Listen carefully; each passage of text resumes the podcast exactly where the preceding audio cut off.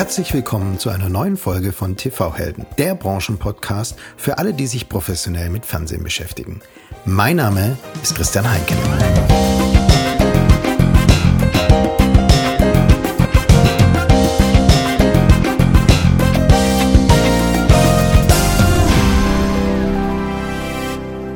Und jetzt freue ich mich auf einen ganz besonderen Gast.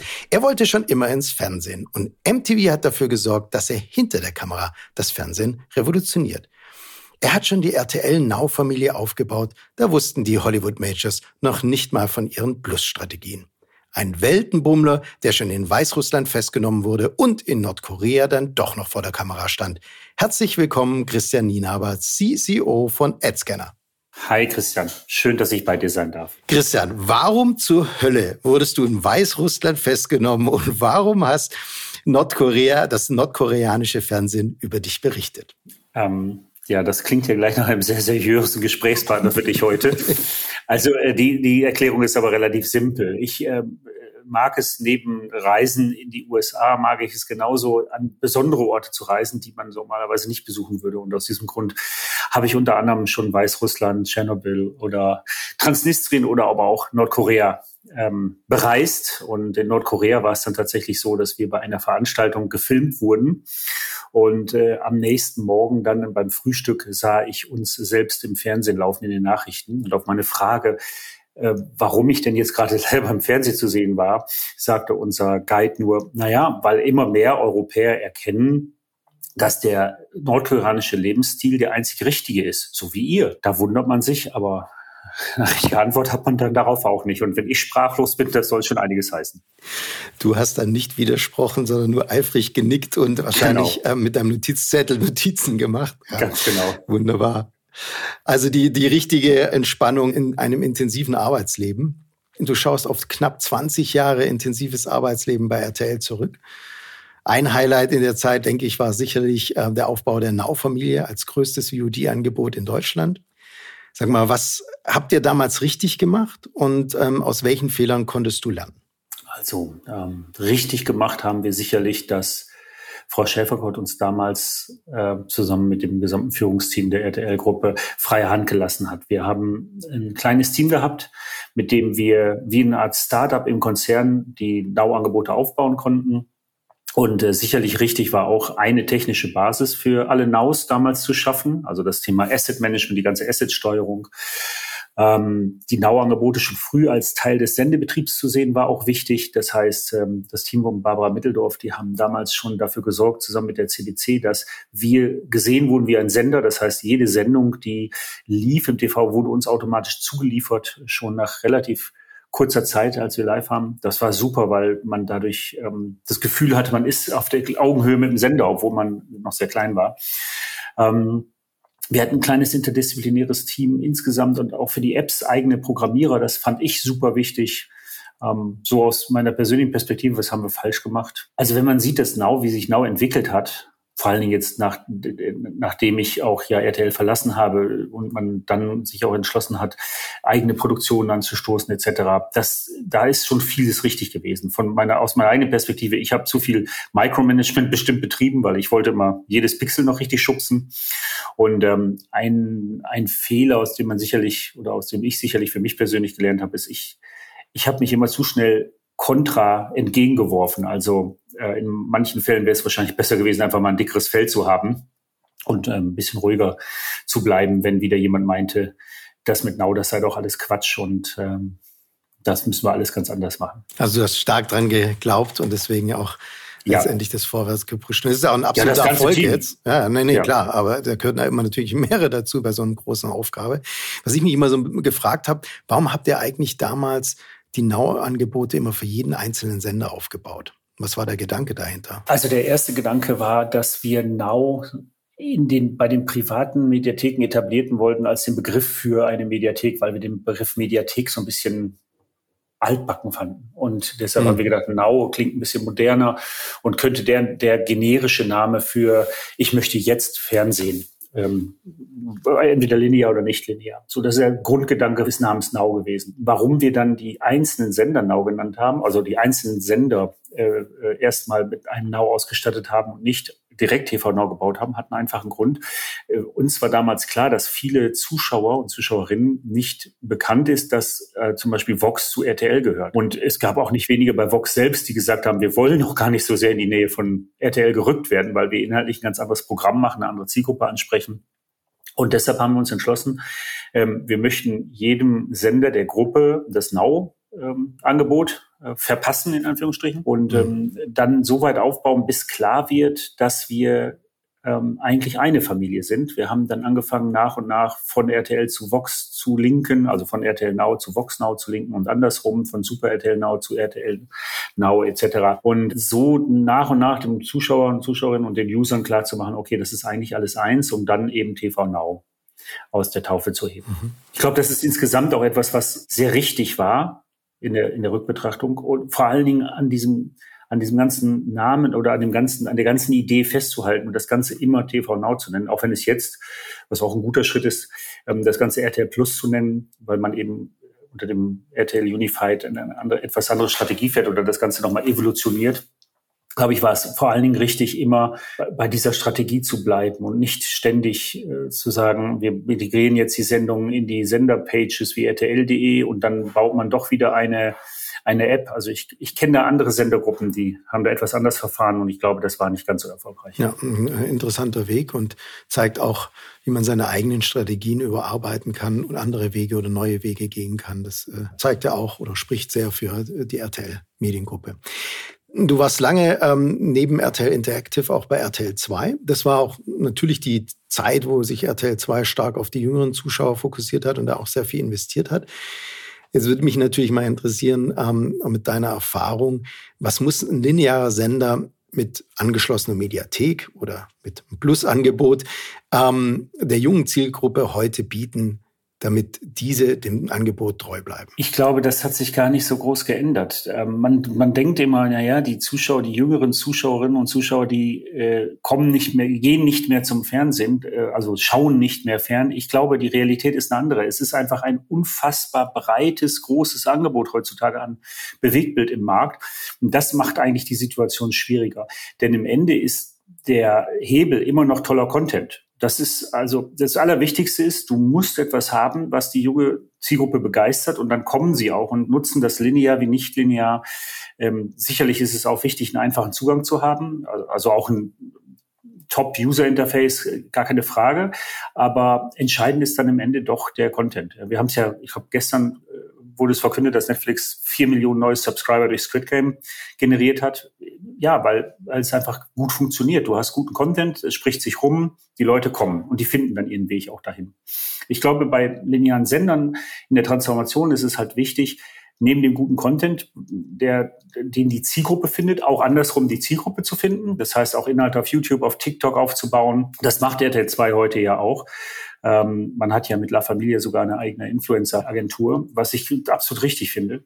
Und ähm, was einfach hilft, dann die junge Zielgruppe eben auch auf diesen Plattformen zu erreichen und so aufmerksam zu machen auf den auf die Inhalte, die im TV laufen oder eben auf den Plus. Also überall präsent zu sein, weil sich gegenseitig dann das triggert und letztendlich die Leute dann auch wieder von YouTube auf, auf den linearen Kanal kommen.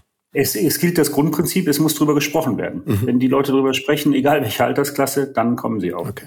Und du hast auch mal gesagt, ähm, dass du fest an das Fernsehen als Lagerfeuer glaubst und auch, dass das heute noch bei der jungen Generation funktioniert. Wie sieht denn dann das Lagerfeuer für Digital Natives und Generation Set aus? Also ich glaube, Fernsehen darf man dazu erst einmal nicht so definieren, wie wir es noch kennen. Fernsehen wird heute schließlich ja auf allen Screens, egal ob tagsüber oder abends im eigenen Zimmer, äh, es gibt schnelle, kurze Inhalte wie Insta-Stories und TikToks, aber genauso findet bei der jungen Zielgruppe ja auch Serien und Shows Anklang. Ähm, ich glaube, es gibt keinen Jugendlichen, der nicht sagt, äh, lass uns zu mir Netflixen gehen. Auch ist immer die Frage, was er damit meint, aber im Grundsatz ähm, werden ja, äh, wird ja ferngesehen.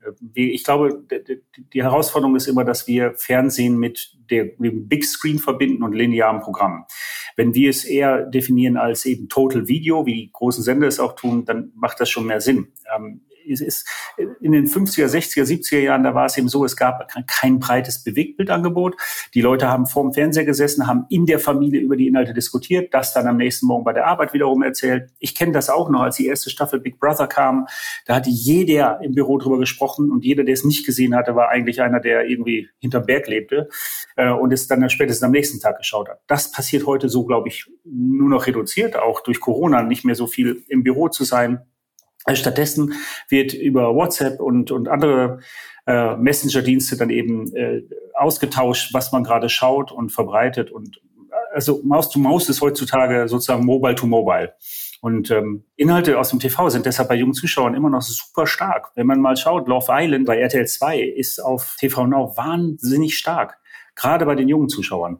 Das vergisst man immer schnell. Ja, natürlich, wenn wir auf die lineare Verbreitung schauen und da dann auch die junge Zielgruppe über die Panelmessung, da bekommt man sicherlich als Senderchef äh, Angst. Aber ich glaube, wenn man sich bewusst ist, dass man gute junge Inhalte produziert und die entsprechend über die Kanäle verbreitet, dann kann man sich sicher sein, auch die junge Zielgruppe noch als klassischer Dinosaurier-Sender in Anführungsstrichen noch gut zu erreichen. Mhm oder weiter gut erreichen. Das heißt, wir brauchen eigentlich ein Messsystem, was alle Plattformen misst und schaut und aufzeigt, wo wird mein Content gesehen und den auch darstellt und nicht nur das Lineare. Kurz ein Hinweis in eigener Sache. Denn ich würde Ihnen gerne meinen Kooperationspartner NPOR vorstellen. NPOR bietet eine ganzheitliche End-to-End-Analyselösung. Das heißt, NPOR liefert Video-Insights in Echtzeit. Mithilfe der NPOR-Produkte überwachen Sie Ihre gesamte Video-Infrastruktur, von der Content-Quelle bis zum Endkunden-Device. Sie können Fehler und Qualitätsprobleme in Echtzeit erkennen und lösen. Und das im Idealfall noch bevor Kunden von den Qualitätsproblemen betroffen sind. NPOR ist der technisch weltweit führende Anbieter von Video Intelligence Software.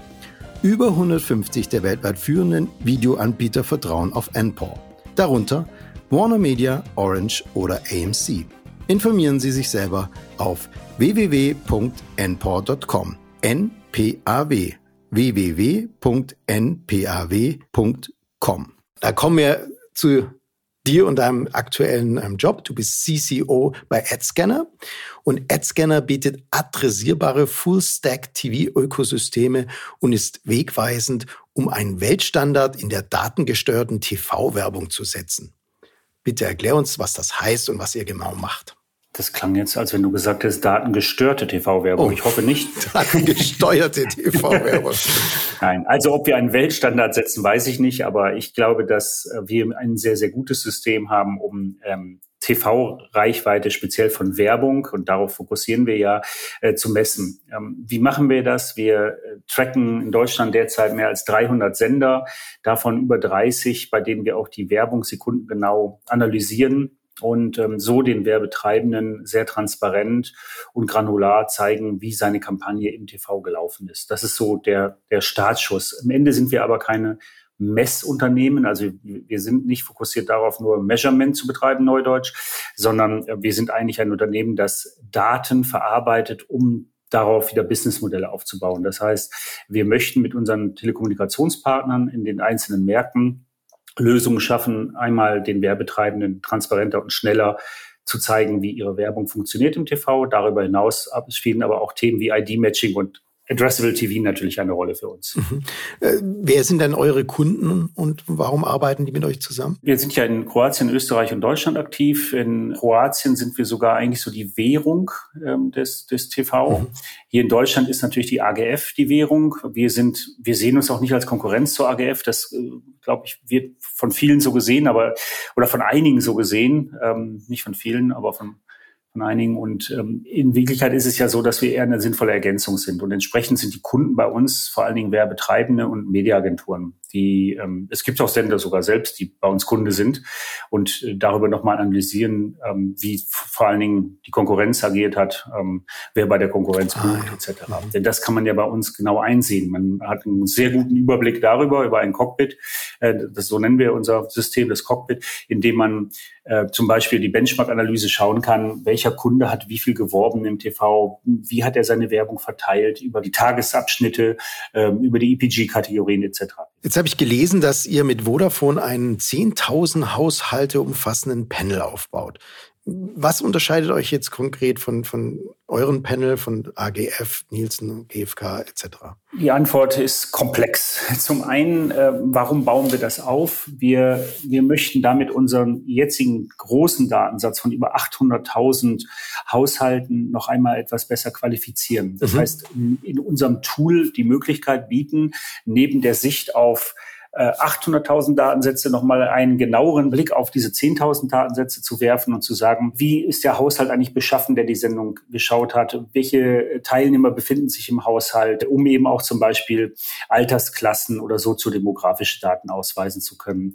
Das unterscheidet uns erstmal nicht vom AGF-Panel. Ähm, Nichtsdestotrotz gibt es natürlich Unterschiede. Das eine ist, dass unser Fragenumfang, glaube ich, größer ist. Also wir werden wahrscheinlich mehr herausfinden über die Panelisten, als es die AGF derzeit tut. Auf der anderen Seite muss man auch offen sagen, die AGF erhebt natürlich oder baut das Panel nach einem sehr genauen Verfahren, dem ADM-Verfahren und hat damit auch alle Empfangsebenen im Panel. Wir dagegen müssen zwangsläufig derzeit auf das ähm, Set der Vodafone-Kunden setzen. Das heißt, wir wir kommen nicht über dieses Universum hinaus. Nichtsdestotrotz glaube ich, dass beide Varianten repräsentativ sein können und sich im Endeffekt sogar sehr gut ergänzen können, weil mhm. bei uns geht es ja gar nicht mal so sehr um Reichweitenmessung, uns geht es ja eher darum, von dort aus eben Businessmodelle zu schaffen für Werbetreibende und Mediaagenturen. Das heißt, dass sie über die Paneldaten oder über die über das Total Universe, wie wir es nennen, ähm, Rückschlüsse darauf ziehen, wie man später dann über ID-Matching eben Kunden auch auf anderen Endgeräten erreichen kann oder eben über Addressable TV ähm, die Kunden erreichen möchte, die man eben genau äh, vorher analysiert hat. Mit deren Zustimmung versteht sich. Ja, klar. Und ähm, warum arbeitet jetzt ein äh, Vodafone oder ein IPTV-Provider mit euch zusammen? Für Vodafone selbst ist es natürlich sehr spannend, weil Vodafone gehört zu den großen Werbespendern Deutschlands und äh, das ist tatsächlich auch so die Herkunft dieses ganzen Projektes in Deutschland. Vodafone war auf der Suche nach einem Anbieter, der ihnen besser analysieren kann, wie ihre eigene Werbung funktioniert. Mhm. Okay. Äh, und dann mhm. sind wir in Medias Res gegangen und haben gesagt, ähm, wir, wir füttern das System jetzt mal mit Daten von euch und zeigen euch, wie das funktioniert. Und dann kam man natürlich so im, in der Diskussion auf Kroatien zu sprechen und hat dann entschieden, okay, wenn das in Kroatien gut funktioniert, warum probieren wir das nicht auch einfach in Deutschland, wenn wir doch die Daten haben und die, oder die, die Daten hat ja im Endeffekt der Endkunde, aber wenn der Endkunde bereit ist, uns die Daten zur Verfügung zu stellen und dann darüber Ad-Scanner eben mit Daten zu befeuern und die Analysen äh, zu ermöglichen, dann äh, macht es ja Sinn, diese auch anderen äh, Werbetreibenden und Agenturen eben zur Verfügung zu stellen oder auch Sendern. Ja. Wir sind ja offen. Und ihr arbeitet hauptsächlich mit IPTV und OTT-Anbietern zusammen, ähm, um die Nutzungsdaten, wie du gesagt hast, ähm, der Endkunden und TV-Zuschauer analysieren zu können. Könnt ihr dann von IPTV-Kunden auf das Groß der nicht rückkanalfähigen Kabel DVB-T und Satellitenkunden zurückschließen? Guter, gute Frage und ein guter Punkt zur Diskussion. Ein Statistiker würde jetzt wahrscheinlich sagen, na ja, das ist ein bisschen krumm. Ich glaube aber, dass durch die zunehmende Digitalisierung, weil wir haben ja auch nicht nur IPTV-Boxen, sondern eben auch Kabelboxen bei uns im System, die ja durch das digitale Kabel auch rückkanalfähig sind, sind wir mittlerweile ganz gut in der Repräsentativität. Äh, ohne Frage möchten wir natürlich noch Satellitenkunden dazu nehmen. Es ist ja auch nicht so, dass wir als Ad-Scanner sagen, wir arbeiten exklusiv mit Vodafone. Derzeit ist das exklusiv, aber für Vodafone und auch uns als Ad-Scanner ist klar, wenn ein weiterer Anbieter dazukommen möchte, der selber ähm, äh, Signal in der Signalverbreitung aktiv ist, dann ist der herzlich eingeladen. Das heißt, einen Satellitenkunden wollen wir gerne dazu nehmen. Ich glaube, DVB-T ist schon relativ gering, die Größe. Die wird selbst im AGF-Panel wahrscheinlich nur verschwindend groß sein, die, die, die Einheiten, die damit äh, messbar sind. Also lange Rede, kurzer Sinn. Ich glaube, dass das Ganze sehr gut in der Repräsentativität ist. Wir wissen auch, dass die Boxen auf ganz Deutschland verteilt sind und auch so verteilt sind, dass wir in den Ballungsräumen mehr Boxen haben. Das heißt, auch da sind wir eigentlich sehr gut vertreten. Okay. Jetzt habe ich in äh, Folge 9 von TV Helden äh, mit Dr. Oliver Friedrich von Google gesprochen, mhm. und zwar über das Thema Dynamic Ad Insertion. Ähm, ist, ist ein Thema, was sich mehr oder weniger durch fast alle äh, Folgen zieht. Wenn sich jetzt Dynamic Ad Insertion, also die individuelle Werbung im Live-Programm durchsetzt, warum brauche ich dann noch Ad-Scanner? Weil dann habe ich doch eigentlich komplett die Transparenz, die ich brauche, weil ich sehe, wer hat's. Also ja, die Frage, auch das ist eine sehr gute Frage. Die Frage ist bloß immer, wer hat die Transparenz? Hat mhm. es dann der Werbetreibende? Also andersrum, es gibt ja viele Werbetreibende, die schon seit langer Zeit sagen, wir wollen mehr Transparenz im Markt. Und das ist ja auch einer der Gründe, warum wir jetzt erfolgreich sind. Ähm, ich glaube, dass Dynamic Ad Insertion etwas ist, was tatsächlich etwas länger brauchen wird, noch als wir derzeit glauben. Das hat zum einen technische Hintergründe ähm, zum anderen aber auch natürlich äh, in Anführungsstrichen politische, weil es ist ja noch nicht ganz klar. Ähm, Oliver hat ja sehr gut auch dargestellt in, in, in, seinem Gespräch, dass die Frage ist, wer wird sich denn eigentlich durchsetzen? Oder werden es vielleicht auch mehrere sein? Werden es Plattformen sein oder Anbieter wie Google oder werden es Plattformen sein wie Vodafone oder werden es eben die Broadcaster selbst sein, die den längsten oder den, den, den stärksten Hebel dort haben, um eben die Dynamic Insertion an den Endkunden äh, zu verbreiten? Ähm, ich glaube, am Ende geht das Ganze nur Hand in Hand. Ähm, zumindest Plattformen und Broadcaster müssen da zusammenarbeiten. Und ähm, dann stellt sich natürlich die Frage für die Werbetreibenden immer noch, äh, habe ich denn die volle Transparenz oder brauche ich einen unabhängigen Anbieter, der mir diese bietet? Genau. Und jetzt, da habe ich dich da, wo ich äh, dich haben wollte. Also wir reden über Transparenz, Transparenz für den Werbetreibenden. Ja. Was sagt denn eigentlich dein alter Arbeitgeber RTL dazu? Ähm, ne, ich meine, man hat immer so ein bisschen das Gefühl, dass die großen Medienhäuser nicht so hundertprozentig an der Transparenz ähm, äh, das Interesse haben? Ach, das glaube ich, würde ich so nicht sagen. Also ich glaube, zum einen, äh, ob es jetzt die Mediengruppe RTL oder Pro7 ist, ähm, die schauen auf das Ganze auch interessiert erstmal, würde ich vermuten. Ich kann es jetzt nicht aus erster Hand sagen, aber ich glaube, dass man erstmal interessiert draufschaut und, und er dann mal auch intern hinterfragen kann bei der AGF, machen wir im Moment alles richtig? Oder ist das vielleicht sogar eine gute Ergänzung für, zu dem, was wir dort tun? Äh, ja, die volle Transparenz, das, das lässt sich immer trefflich drüber streiten, bietet das ein Sender oder nicht. Ich glaube, ähm, ja, eine sekundengenaue Ausweisung wäre besser aus Sendersicht oder vor allem für die Werbetreibenden. Mhm. Auf der anderen Seite hat man sich ja bewusst entschieden, über das Fair-Share-Prinzip auch eine A-Transparenz zu schaffen, indem man sagt, ähm, ich kann dir garantieren, in dieser Masse von Spots, die jeden Tag versendet wird, ähm, wirst du entsprechend so berücksichtigt, dass das für dich auch äh, gut ausgeht in Summe. Ob das so ist, kann ich nicht beurteilen, weil ich keiner der großen Werbetreibenden bin. Aus dem Gesprächen mit den Werbetreibenden höre ich immer so 50-50. Einige sind mit dem Fair Share Prinzip total zufrieden und sagen, alles gut. Andere sagen, ich bin da skeptisch und würde gerne noch genauer reinschauen und dann sind wir für ihn da und ähm, können das zeigen. Ich glaube aber auch am Ende geht es gar nicht so sehr um, äh, ist jetzt jede Eckplatzierung so wertvoll gewesen, wie sie mir verkauft wurde, sondern es geht viel stärker darum zu sehen, für den Werbetreibenden, äh, liege ich bei meinem Sendermix richtig? Oder kann ich zum Beispiel über inkrementelle Reichweite ähm, noch Zuschauer oder Zuschauerinnen erreichen, die ich auf die großen Sender nicht erreiche. Und da kommt dann, deshalb sage ich immer wieder, das ist ja eine gute Ergänzung. Das Panel ist ja der AGF ist ja ein gutes und etabliertes System. 5400 Haushalte, 11.000 Teilnehmer, das ist äh, alles äh, lange geprüft und, und probiert. Und ähm, wir sehen ja an unseren Reichweiten auf der Basis der 800.000 Haushalte, dass wir auf die gleichen Ergebnisse kommen. Von daher kann das Panel ja nicht so ganz verkehrt liegen. Nur auf der anderen Seite muss man auch klar sagen, neben der Transparenz, die wir bieten, bieten wir natürlich auch viel mehr Datensätze. Und dementsprechend ähm, kommen wir natürlich bei den kleinen Sendern nicht so schnell an unsere Grenze wie ein Panel. Denn ein Panel, und das ist egal von wem das ist, du hast immer das Problem, dass in einer steigenden Medienvielfalt mit immer mehr Sendern, die von immer mehr Menschen geschaut werden, natürlich das Problem besteht, dass du irgendwann ein einzelner Dauerschauer von Servus TV für vier Wochen in den Urlaub fährt und schon geht die Quote in den Keller, weil, weil eben nicht mehr viele Datensätze da sind. Ne? Weil, weil er eben einer von fünf zum Beispiel ist, auf dem das Ganze basiert. Und da natürlich können wir dann helfen und dem Werbetreibenden zeigen, ähm, wie gerade auch bei kleineren Sendern ähm, Werbung gut eingesetzt werden kann. Da hattet ihr auch letztens eine interessante äh, Diskussion auf LinkedIn, wo du einen Post von Pro7 Sat1 ich sage mal, zerrissen hast. ProSieben hatte unter Mediafakten Ausgabe 87 behauptet, Bild TV habe einen Marktanteil von 0,0 Prozent am 14. Oktober gehabt. Und dem habt ihr widersprochen, denn ähm, ihr habt 0,11 Prozent gemessen. Ähm, wie lang braucht denn eigentlich jetzt, also es ist so eine Währung, die ihr ja auch dann sein wollt oder jetzt schon seid, ähm, um das Vertrauen ähm, im Markt zu haben und anerkannt zu sein, als zweite Währung neben der AGF-Panel zu gelten. Was, was, was denkst du? Was also erstmal, ähm, ich, ich, ich unterstelle jetzt mal Pro7, dass die Absicht gar nicht war, Bild äh, aufgrund der Reichweite zu dissen, sondern dass da was anderes hintersteckte, äh, was man zeigen wollte, als weltoffenes Unternehmen wie Pro7 es ist. Ähm, auf der anderen Seite, uns war es einfach wichtig, mal zu zeigen, okay, hier kommt genau das, was ich gerade gesagt habe oder in der, in der vorherigen äh, Antwort erklärt habe. Hier kommt ein Panel zwangsläufig an seine Grenzen. Und ähm, wir wollten einfach aufzeigen, ganz so ist es nicht. Und deshalb haben wir auch mit dem Augenzwinkern dazu gesagt, hilft euch ja auch ProSieben, denn Sat1 Emotion hatte bei uns auch eine Reichweite. Mhm. Wie lange dauert es, das Vertrauen aufzubauen?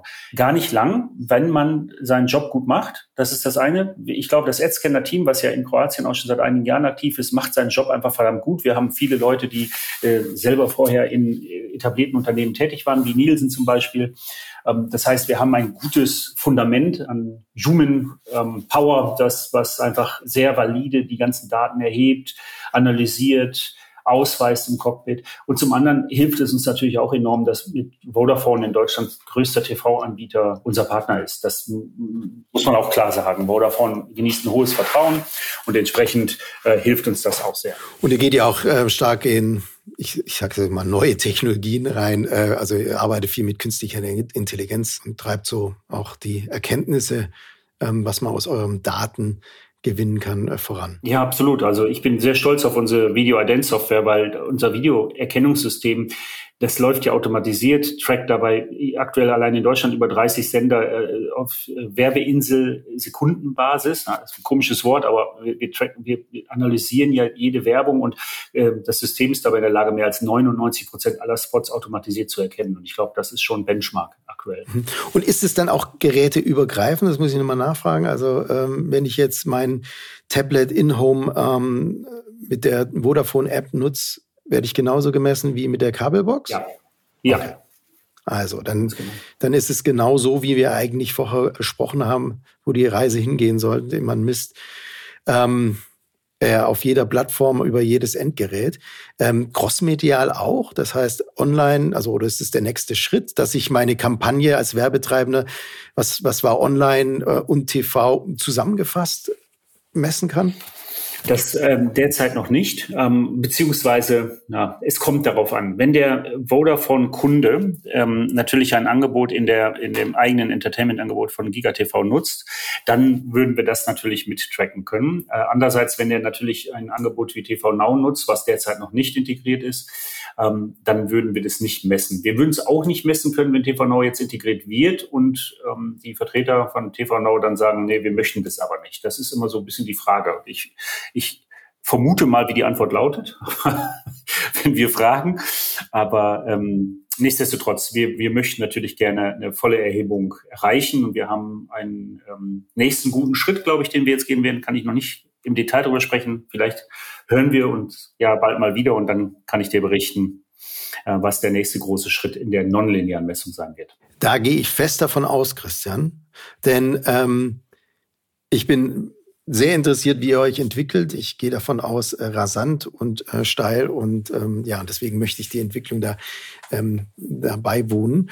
Und jetzt interessiert mich noch ganz äh, besonders deine Vision von Fernsehen in den nächsten fünf Jahren. Was, wie wird sich das verändern? Und ähm, ja, welchen Stellenwert wird es dann vielleicht auch noch bei den Werbetreibenden haben? Also ich glaube, dass sich in den nächsten fünf Jahren, das hört sich jetzt komisch an, weil ich immer sonst derjenige bin, der sagt, wir müssen aufpassen, in den nächsten zehn Jahren ist das alles anders eh, oder in den nächsten fünf Jahren schon. Ähm, ich glaube, dass das nicht so schnell gehen wird. Also das ist so meine Erkenntnis aus den letzten 20 Jahren. Wir haben äh, so viel schon herbeibeschworen und äh, herbeigewünscht. Äh, Im Endeffekt ist Fernsehen immer noch reichweitenstark. Ich glaube, in den nächsten fünf Jahren wird es sich insoweit verändern, dass wir zum einen sehen werden, dass immer mehr IPTV-basierte Sender auf den Markt kommen. Das heißt, das Angebot wird sich weiter verbreitern, auch weil eben immer mehr IP-basiert passieren wird. Ich glaube, dass äh, es immer wichtiger wird. Wir sehen das ja auch im Satelliten, in der Satellitenverbreitung. Die meisten Geräte, die über Satellit empfangen, sind rückkanalfähig, dass diese ähm, Verschmelzung von linearen und nichtlinearen Inhalten weiter anhalten wird und in fünf Jahren noch viel deutlicher oder eben nicht mehr so deutlich sein wird. Man wird einfach gar nicht mehr merken, ob man jetzt gerade linear schaut oder nicht linear. Ähm, man wird dabei chatten und miteinander sprechen. Also ich glaube, das ist ja das, was ich ganz zu Anfang gesagt habe. Dieses Lagerfeuerprinzip wird weiterhin gelten. Menschen wollen sich unterhalten über Dinge, mit Dingen auseinandersetzen und ähm, Ablenkung und genießen. Und ich glaube, das wird alles genauso bleiben, komischerweise. Nur eben, dass es alles immer weiter miteinander verschmilzt. Und für Werbung, äh, für Werbetreibende ist das immer noch immens wichtig, weil wir sehen ja, dass der Printbereich weiter schrumpft. Durch die zunehmende Digitalisierung, das ist ein großer Vorteil für Werbetreibende, wird es in fünf Jahren hoffentlich möglich sein, viel mehr übergreifend zu messen, also zu sagen zu können, hat jemand, der meine Nachricht im linearen oder nicht linearen Fernsehen gesehen hat, auch im Digital Out of Home gesehen. Solche Dinge, glaube ich, werden kommen und ähm, dazu beitragen, dass für Werbetreibende eigentlich der Markt immer besser wird und immer effizienter. Mhm. Schöner Ausblick. Vielen herzlichen Dank, Christian. Sehr gerne. Und vielen herzlichen Dank für deine persönlichen Einblicke, deine persönlichen Einblicke in deine Reisevorlieben, deine Erfahrungen, wie VOD-Plattformen aufgebaut werden sollten oder aufgebaut wurden, in, ähm, insbesondere auch das junge Publikum äh, gewinnen zu können. Und wir sind sehr gespannt auf die weitere Entwicklung von AdScanner und wünschen dir und deinem Team viel Erfolg dabei. Vielen Dank, Christian. Und bei Ihnen, liebe Zuhörerinnen und Zuhörer, bedanke ich mich fürs Einschalten. Wenn Ihnen die Folge gefallen hat, dann sagen Sie es doch bitte weiter oder abonnieren Sie einfach unseren Podcast. Für Anregungen und Feedback bin ich dankbar. Schreiben Sie mir unter mail.tv-helden.com. Nächste Woche sind übrigens die Medientage München. Dort werde ich ein Panel moderieren namens Video Needs Content. Das Produktionsgeschäft boomt und ich darf mit wunderbaren Expertinnen über Chancen und Herausforderungen für und mit deutschen Content sprechen. Ja, schauen Sie doch einfach vorbei oder streamen Sie doch einfach vorbei. Vielen Dank, liebes Endport-Team, dass Sie die Episode möglich gemacht haben. Und Sie, liebe Zuhörerinnen und Zuhörer, seien Sie gespannt auf die nächste Episode. Bis dahin, auf Wiederhören, wünscht Christian Heinkele.